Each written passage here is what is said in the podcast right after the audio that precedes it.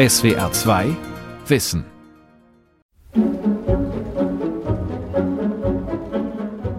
General de Gaulle hat sich stets eine Pflicht auferlegt, die Pflicht zum Handeln. Nicolas Sarkozy. Charakter ist die Tugend schwieriger Zeiten, hat der General gesagt. Jean-Luc Mélenchon. Wie General de Gaulle habe ich das Beste von der Linken, das Beste von der Rechten und das Beste vom Zentrum gewählt. Emmanuel Macron. Euh, ich bin der gleichen Meinung wie General de Gaulle. Die rechtsradikale Marine Le Pen, Ex-Staatspräsident Nicolas Sarkozy, ein Konservativer, der Linkspolitiker Jean-Luc Mélenchon und der heutige liberale Staatspräsident Emmanuel Macron Politikerinnen und Politiker aller Parteien berufen sich heutzutage auf Charles de Gaulle. Der Historiker Benjamin Stora On se réfugie, on se cache derrière la figure du père fondateur pour pouvoir avancer en politique. Sie verstecken sich hinter der Figur des Gründungsvaters, um politisch voranzukommen. Denn wer könnte heute noch gegen ihn sein? De Gaulle ist Mainstream. Aber wie viele Lügen hinter dieser Zustimmung?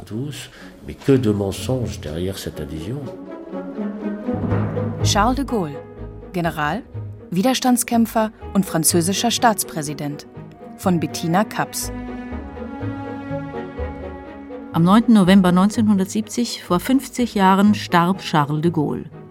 Schon vier Tage später wird die Pariser Place de l'Étoile mit Triumphbogen, Grab des unbekannten Soldaten und großem Metrobahnhof nach dem Staatsmann benannt. In nahezu 4000 Städten und Kommunen gibt es heute eine Straße oder einen Platz mit seinem Namen. Für alle Schülerinnen und Schüler des Landes steht Charles de Gaulle zweimal auf dem Lehrplan, in der neunten und in der elften Klasse. Was bedeutet er den Franzosen heute? Als er starb, war ich noch nicht geboren. Und trotzdem gehört er für mich zur Familie.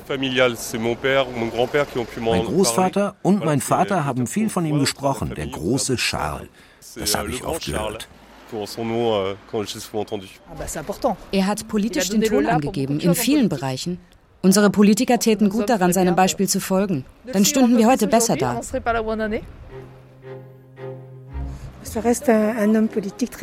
Ein ganz wichtiger Politiker, das gilt bis heute. Er symbolisiert Widerstand, Anstrengung und dass nichts jemals aussichtslos ist. Charles de Gaulle ist mehr als ein Mythos. Sein Handeln wirkt bis heute nach. 1958 setzte er eine Verfassung durch, die Frankreich bis heute krisenfeste Institutionen beschert hat. Selbst wenn die Wut einzelner Bevölkerungsgruppen gewaltig explodiert, das Staatsoberhaupt sitzt fest im Sattel. Wie im Pariser Mai, als die 68er Bewegung einen wochenlangen Generalstreik auslöste. Und wie bei der Gelbwestenbewegung 2018 und 2019, als Tausende teils gewaltsam gegen die Regierung protestierten und das öffentliche Leben lahmlegten. Dank Charles de Gaulle kann ein französischer Präsident in solchen Momenten beinahe uneingeschränkt handeln und ohne nennenswerte legislative Kontrolle regieren. Der Historiker Benjamin Stora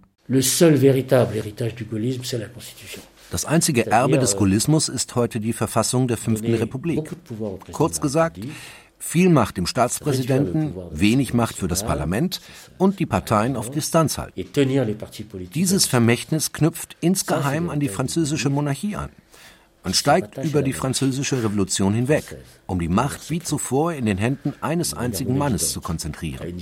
Im Grunde charakterisiert das die französische Geschichte. De Gaulles außergewöhnlicher politischer Werdegang beginnt am 18. Juni 1940 in London. Der General ist soeben aus Frankreich geflohen. Premierminister Winston Churchill erlaubt ihm, zunächst widerstrebend, über die BBC zum französischen Volk zu sprechen. De Gaulle sagt, Was auch immer geschehen mag, die Flamme des französischen Widerstandes darf und wird nicht erlöschen. Heute heißt es, dieser Appell begründet die Resistance. Damals hält es die BBC jedoch nicht für nötig, das Tonband aufzubewahren. Vier Tage später unterschreibt Frankreichs Regierungschef Marschall Pétain den Waffenstillstand mit Nazi-Deutschland. De Gaulle spricht erneut ins geliehene Mikrofon, erklärt sich jetzt zum Anführer im Kampf gegen die, Zitat, deutsche Unterjochung. Diese Rede ist erhalten geblieben. Ich, General de Gaulle, hier in England übernehme diese nationale Aufgabe. Ich fordere alle Franzosen auf, die frei bleiben wollen, auf mich zu hören und mir zu folgen. Es lebe das freie Frankreich in Ehre und Unabhängigkeit. Heute ist der 18. Juni ein offizieller Gedenktag für alle französischen Resistancekämpfer. Damals aber verurteilt die Vichy-Regierung den General in Abwesenheit wegen Hochverrats zum Tode. Kampflustig und widerspenstig war Charles de Gaulle schon immer. Als Deutschland Frankreich angreift, nur sechs Wochen vor dem Appell, kommandiert er eine Panzerdivision. Wie schon im Ersten Weltkrieg leistet er mutig und geradezu verbissen Widerstand, selbst wenn die Lage aussichtslos ist. Akute Gefahr lässt ihn offenbar völlig kalt. Im Städtchen Montcornet kann er den deutschen Vormarsch sogar kurz bremsen, bevor auch er zum Rückzug gezwungen ist. In Paris liefert sich Ministerpräsident Paul Renault unterdessen ein Tauziehen mit den kriegsmüden Armeeführern. Renault will den Kampf fortsetzen, genau wie de Gaulle. Er ernennt den Offizier zum Staatssekretär im Kriegsministerium. Dieser fliegt sofort nach London, wo er Churchill trifft und um militärische Unterstützung bittet. Der Prime Minister zeigt sich von dem willensstarken Franzosen beeindruckt. Kaum ist de Gaulle wieder in Frankreich, überschlagen sich die Ereignisse. Die Regierung gibt Paris kampflos auf und flieht nach Bordeaux. Der General setzt sich nach London ab. Äh, er ist 50 Jahre alt, reißt alle Brücken ab und schreibt Geschichte. Das ist keine Kurzschlusshandlung, sondern ganz rational und eine Folge all dessen, was ihn in seiner ersten Lebenshälfte geprägt hat. Wie eine Katze hatte auch Charles de Gaulle sieben Leben. Charles de Gaulle a eu sept vies. Hervé Guémard ist Mitglied der konservativen Oppositionspartei LR und Ex-Minister. Als Präsident der Charles de Gaulle Stiftung kümmert er sich um das Vermächtnis des Generals. Dessen erstes Leben beginnt am 22. November 1890 in Lille. Er wächst in Paris auf. Son père était professeur d'histoire, monarchiste de regret. Sein Vater ist Geschichtslehrer und trauert der Monarchie nach. Die Familie ist historisch verankert und streng katholisch. De Gaulles zweites Leben gehört der französischen Armee. Sie ist für ihn das Größte überhaupt. Euh, Im Ersten Weltkrieg kämpft de Gaulle bei Verdun. Seine Kompanie wird ausgelöscht, er selbst wird verletzt und gefangen genommen. 32 Monate verbringt er in deutscher Haft. Das rettet ihm vermutlich das Leben, aber es frustriert ihn zutiefst. Der junge Hauptmann will Krieg führen, siegen und seine Karriere voranbringen. Fünfmal versucht er zu fliehen.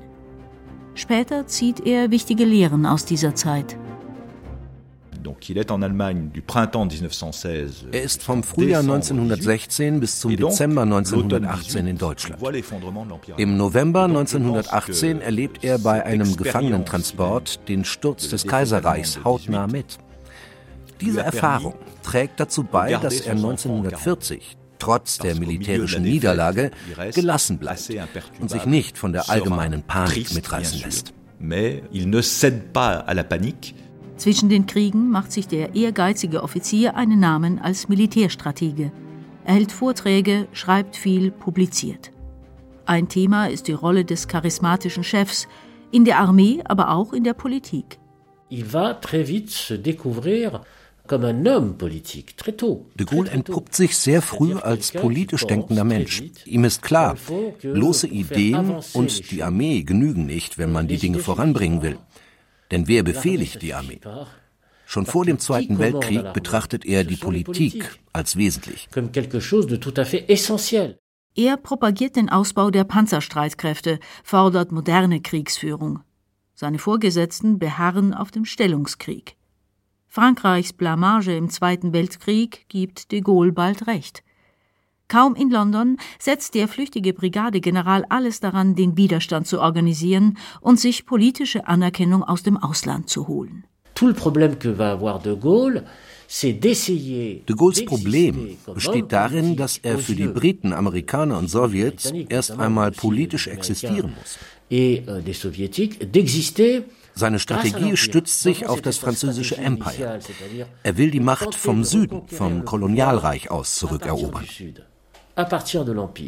Schon damals stellen sich viele Wegbegleiter eine Frage, die de Gaulle ein Leben lang begleiten wird.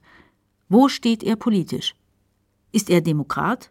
Oder hegt er etwa faschistische oder diktatorische Neigungen? Der Chef des Widerstands lässt sich nicht in die Karten blicken. Fest steht, dass er oft unerträglich ist, streitsüchtig, arrogant, undankbar. Seine beeindruckende Statur, er misst 1,93 Meter, verstärkt den Eindruck, er leide unter Größenwahn. Selbst Förderer wie Churchill müssen seine Launen aushalten. De Gaulle pokert hoch, blöfft.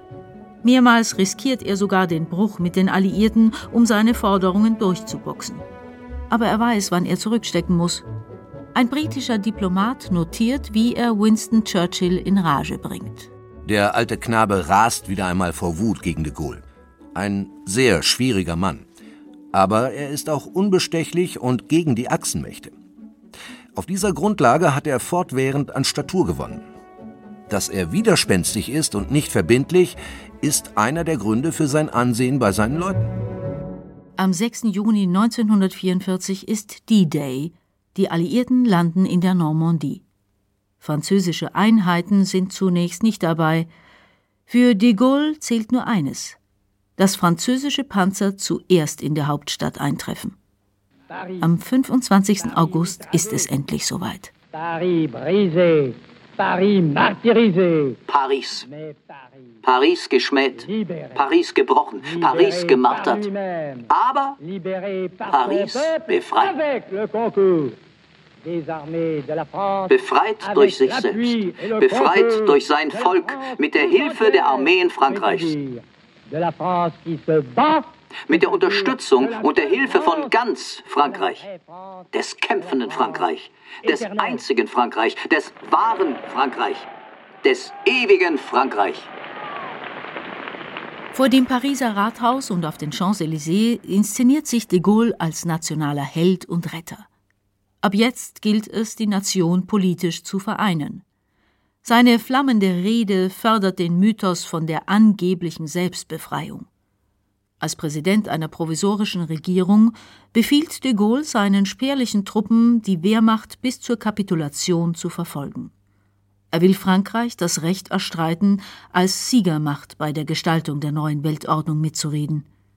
Die Alliierten überlassen den Franzosen tatsächlich eine kleine Besatzungszone in Deutschland. Frankreich erhält zudem einen Sitz als ständiges Mitglied im Weltsicherheitsrat der UNO. Auch im Inland taktiert de Gaulle geschickt. Der Historiker Benjamin Stora Weniger bekannt ist, dass de Gaulle schon im Sommer 1944 beschließt, sich beim Aufbau des neuen Staatsapparates weitgehend auf das Führungspersonal der ehemaligen Vichy-Regierung zu stützen. Ehemalige Richter, Polizisten, Beamte. Diese Frauen und Männer sind ihm daher zutiefst verpflichtet. Tout devoir au général de Gaulle. Trotzdem bleibt de Gaulle nur kurz an der Macht. Nach ersten Wahlen muss er mit einer Dreiparteienkoalition regieren. Das passt ihm nicht. Laut seinem damaligen Verkehrsminister Jules Mock soll er gesagt haben, es ist mir unmöglich, mit den Parteien zu regieren. Ich will nicht jeden Tag angegriffen, kritisiert und in Frage gestellt werden von Leuten, die sich lediglich darauf berufen können, dass sie in irgendeiner kleinen Ecke von Frankreich gewählt wurden. Wenn ich nicht so regieren kann, wie ich das will, das heißt uneingeschränkt, dann gehe ich.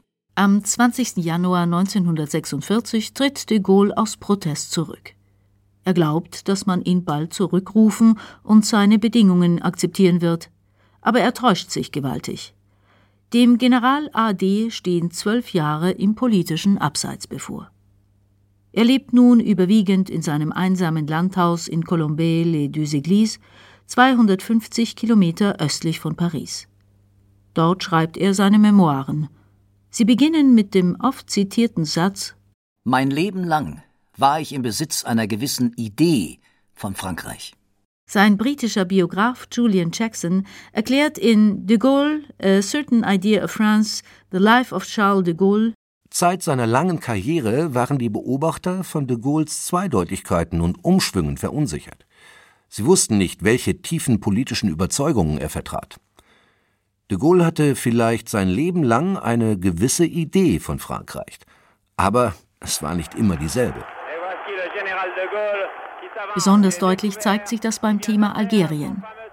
In der französischen Kolonie schwert seit 1954 der Unabhängigkeitskampf. 1958 werden die Attacken auf beiden Seiten immer mörderischer und schmutziger. De Gaulle spürt, das ist seine Chance.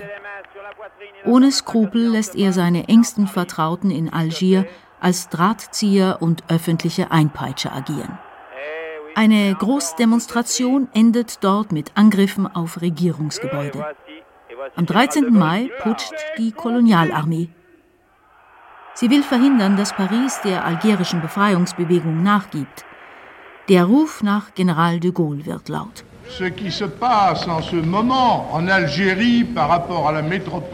Was zurzeit im Verhältnis zwischen Algerien und dem Mutterland geschieht, kann eine sehr schwere nationale Krise heraufbeschwören. Es kann aber auch der Beginn einer Art von Wiederauferstehung sein. Deshalb scheint mir jetzt der Moment gekommen, zu dem es mir wieder möglich sein könnte, Frankreich einmal mehr von unmittelbarem Nutzen zu sein. Ein Journalist fragt, ob de Gaulle, sollte er wieder an die Macht kommen, die Freiheitsrechte einschränken wolle. Der weißhaarige Mann im dunklen Zweireiher gestikuliert lebhaft, gibt sich empört, seine Stimme kippt fast über, und die berechtigte Frage erscheint plötzlich ganz lächerlich.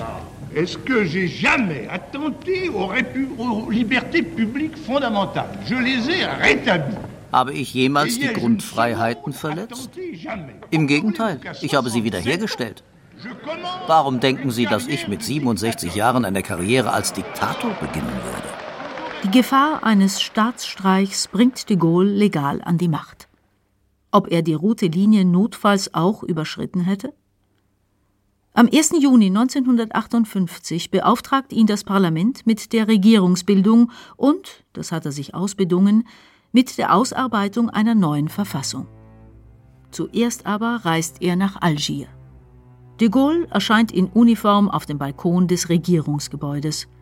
Zu seinen Füßen drängt sich eine aufgewühlte Menge. Die Algerien-Franzosen wollen die magischen Worte hören: Algérie française. Algerien ist französisch. Der General streckt die Arme zum Victory-Zeichen in die Höhe, dann sagt er schlicht: Je vous ai compris!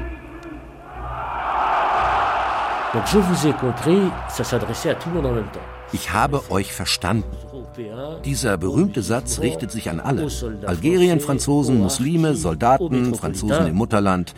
Er ist so inhaltsleer, dass ihn jedermann für sich auslegen kann. De Gaulle war ein großartiger Formulierungskünstler. Obwohl de Gaulle nichts verspricht, gehen die Algerien-Franzosen besänftigt nach Hause. Sie glauben, dass er den Status quo retten wird. Aber der Regierungschef weiß, der Staat kann sich den Krieg nicht mehr leisten, weder finanziell noch politisch. Frankreich ist seit 1939 pausenlos im Krieg. Ab 1946 hat die Armee acht Jahre lang in Indochina gekämpft und verloren. Nun schickt Paris jedes Jahr 400.000 junge Wehrpflichtige nach Algerien. Die Bevölkerung sehnt sich nach Ruhe und Frieden. Aber die gaullistische Algerienpolitik haben sie darum noch lange nicht bejaht, sagt Benjamin Stora. Der 70-Jährige wurde selbst in Algerien geboren und hat die Geschichte des Landes gründlich erforscht. 1962 wird Algerien unabhängig. Heute wird de Gaulle rundum als Visionär betrachtet. Gegenüber Vichy war er tatsächlich weitblickend, aber nicht in Sachen Algerien. Da musste er sich anpassen und politischen Zwängen fügen. Sein Genie besteht darin, dass er sich schon zu Lebzeiten erfolgreich als zweifacher Retter ausgibt. Er schmiedet die Legende, wonach die Franzosen mit ihm im Widerstand waren und auch bei der Entkolonialisierung an seiner Seite marschiert sind. Aber das stimmt nicht ganz. Vor allem für Rechtsextreme und für viele Algerien-Franzosen ist de Gaulle ein Verräter. Einige Offiziere und Zivilisten gründen die Terrorgruppe OAS und verüben zahlreiche Attentate. De Gaulle selbst wird über 30 Mal zur Zielscheibe, zweimal entkommt er den Schüssen nur ganz knapp. Deshalb grenze es an Heuchelei, wenn sich Rechtsextreme heute dieser Kultfigur bedienten. Das Je vous ai compris zieht sich bis heute durch die französische Geschichte. Jeder Beliebige kann sich auf de Gaulle berufen. Aber da ist viel Lüge im Spiel. Ich denke vor allem an Marine Le Pen. Ehemalige Führer ihrer Partei wollten den General töten. Ja, sogar ihr eigener Vater hatte das im Sinn. Nicht nur politisch-moralisch, nein, ermorden. Diese politische Strömung hasst alles, was de Gaulle verkörpert. Und ganz besonders sein Nein zu Vichy und die Entkolonialisierung. Nachdem Frankreich sein Kolonialreich verloren hat, gilt es, die Außenpolitik neu zu definieren. De Gaulle wünscht sich ein wirtschaftlich und militärisch starkes Westeuropa unter französischer Führung. Den US-amerikanischen Einfluss will er zurückdrängen. Für diesen Weg braucht er einen starken Partner. De Gaulle wendet sich der Bundesrepublik zu. Dem Land also, das er wenige Jahre zuvor noch in Kleinstaaten zerstückeln wollte. Aber der Kalte Krieg hat die Karten neu gemischt. Am 9. September 1962 hält er eine viel bejubelte Rede in Ludwigsburg, die er extra auf Deutsch einstudiert hat. Ich beglückwünsche Sie ferner, junge Deutsche zu sein das heißt, das heißt, Kinder eines großen Volkes, jawohl, eines großen Volkes, das manchmal im Laufe seiner Geschichte große Fehler begangen hat. Vier Monate später unterzeichnen de Gaulle und Adenauer in Paris den als Élysée-Vertrag bezeichneten deutsch-französischen Freundschaftsvertrag. In diesen Jahren wandelt sich das Bild des Generals. Der alte Herr rundet sich körperlich und auch vom Wesen her. Bei perfekt inszenierten Fernsehauftritten entdecken die Franzosen seinen Humor. Aber Gefühle gibt er nicht preis, sagt Hervé Guémard. Il a toujours été euh, er war eisern. Nur deshalb konnte er im Juni 1940 so konsequent handeln. Unnachgiebig mit sich selbst und mit allen anderen. Dass er zugleich sehr sensibel war, wissen wir aus dem engen Verhältnis zu seiner Tochter an. Das Kind hatte das Down-Syndrom und wurde nur 20 Jahre alt. Ihr Leid hat ihm die Seele aufgewühlt. Das belegt ein erschütternder Brief nach ihrem Tod. De Gaulle schreibt seiner älteren Tochter Elisabeth: Anne ist von uns gegangen, indem sie immer schwächer wurde und erstickte. Sie ist in meinen Armen gestorben. Trotz allem Klarblick. Den Anfang vom Ende sieht Charles de Gaulle nicht kommen. Im April 1968 ist er 77 Jahre alt, fast zehn Jahre an der Macht und langweilt sich. Es macht mir keinen rechten Spaß mehr. Es bleibt nichts Schwieriges und nichts Heroisches zu tun beklagt er sich bei seinem Adjutanten. Frankreich profitiert vom Wirtschaftswunder. Die Menschen konsumieren, Brigitte Bardot wird zum Sinnbild für weibliche Emanzipation und sexuelle Befreiung. Aber autoritäre Verhaltensweisen und überkommene Moralvorstellungen halten an, zum Beispiel an der Universität von Nanterre westlich von Paris. In den Wohnheimen der Studentinnen gilt abends striktes Besuchsverbot. Das wollen sich die jungen Frauen und Männer nicht gefallen lassen. Die Polizei rückt an, die Uni wird geschlossen. Dies und eine herrisch angekündigte Studienreform sind Funken für die Explosion vom Mai 1968. Studenten und Polizisten liefern sich Straßenschlachten im Pariser Quartier Latin. Benjamin Stora ist damals Abiturient in Paris. 1968 politisiert sich eine Jugend, die mit Nationen und nationaler Größe nichts mehr zu tun haben will. Die heranwachsende Generation sehnt sich nach Freiheit. De Gaulle verkörpert für sie die Welt von gestern. Einer, der nicht versteht, dass jetzt eine Welt ohne Grenzen kommen wird. Die chaotischen Zustände überfordern Charles de Gaulle. An ihm vorbei greift Premierminister Georges Pompidou energisch durch, verdrängt ihn faktisch als Staatschef. Mitten in der Krise packt de Gaulle Koffer, Wertsachen und seine Frau Yvonne in einen Hubschrauber und fliegt heimlich nach Baden-Baden. Dort sucht er Kontakt zu General Jacques Massu.